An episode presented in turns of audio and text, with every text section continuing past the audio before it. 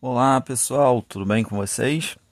Sou o professor Carlos Eduardo Viana, sou professor de Educação Física da Secretaria Estadual de Educação do Estado do Rio de Janeiro. Nós vamos agora dar continuidade nas nossas aulas do primeiro bimestre do oitavo ano do ensino fundamental regular. Agora iremos para a nossa segunda aula. Iremos nos aprofundar um pouco mais sobre estratégias, técnicas e táticas dos três esportes que citamos na nossa primeira aula. Primeiro, vamos começar de novo pelo vôlei. A primeira regra básica que temos no vôlei é que cada jogador tem a sua posição, a qual apresenta uma ordem de rotação, e isso se chama rodízio. Três jogadores vão se posicionar perto da rede e três na linha de trás. O vôlei apresenta cinco fundamentos: o saque, que cada jogada no vôlei tem início através dele. Temos a recepção ou passe. Passe é o primeiro contato com a bola por parte do time que não está sacando e consiste, em última análise, em tentativa de evitar que a bola seja tocada na quadra. Temos o levantamento. O levantamento é normalmente o segundo contato do time com a bola. Seu principal objetivo consiste em posicioná-lo de forma per a permitir uma ação ofensiva por parte da equipe, ou seja, um ataque. O ataque, o ataque é em geral o terceiro contato do time com a bola.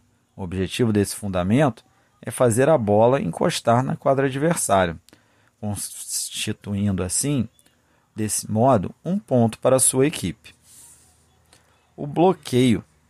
O bloqueio refere-se a ações executadas pelos jogadores que ocupam a rede da, da quadra. Tem por objetivo impedir ou dificultar o ataque da equipe adversária. Então, vimos um pouquinho mais sobre como funciona o voleibol. Nós iremos agora para o badminton. No badminton é chamado de golpe o ato de você acertar a bola com a raquete. Há diversos tipos de golpe que são utilizados com o objetivo de dificultar a devolução do, do adversário. O tipo de golpe empregado pelo jogador determina a trajetória que a bola irá seguir até alcançar a quadra do adversário. Alguns dos golpes mais importantes do badminton são o clear, o drive, o drop e o smash.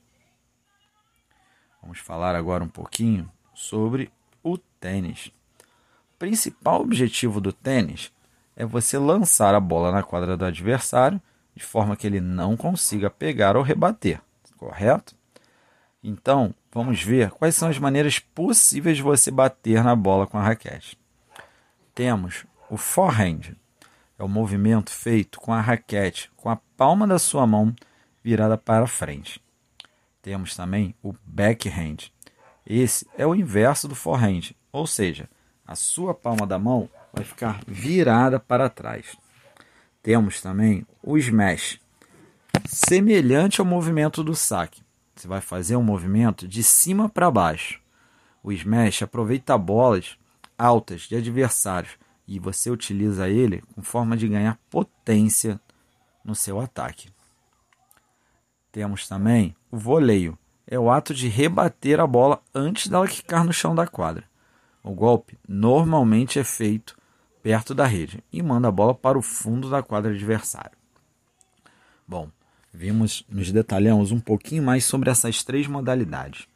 Espero que no final dessas duas aulas você sinta um desejo grande de começar a vivenciar essas modalidades e perceber o quanto elas são divertidas e emocionantes. Desejo a todos vocês um grande abraço e até a nossa próxima aula.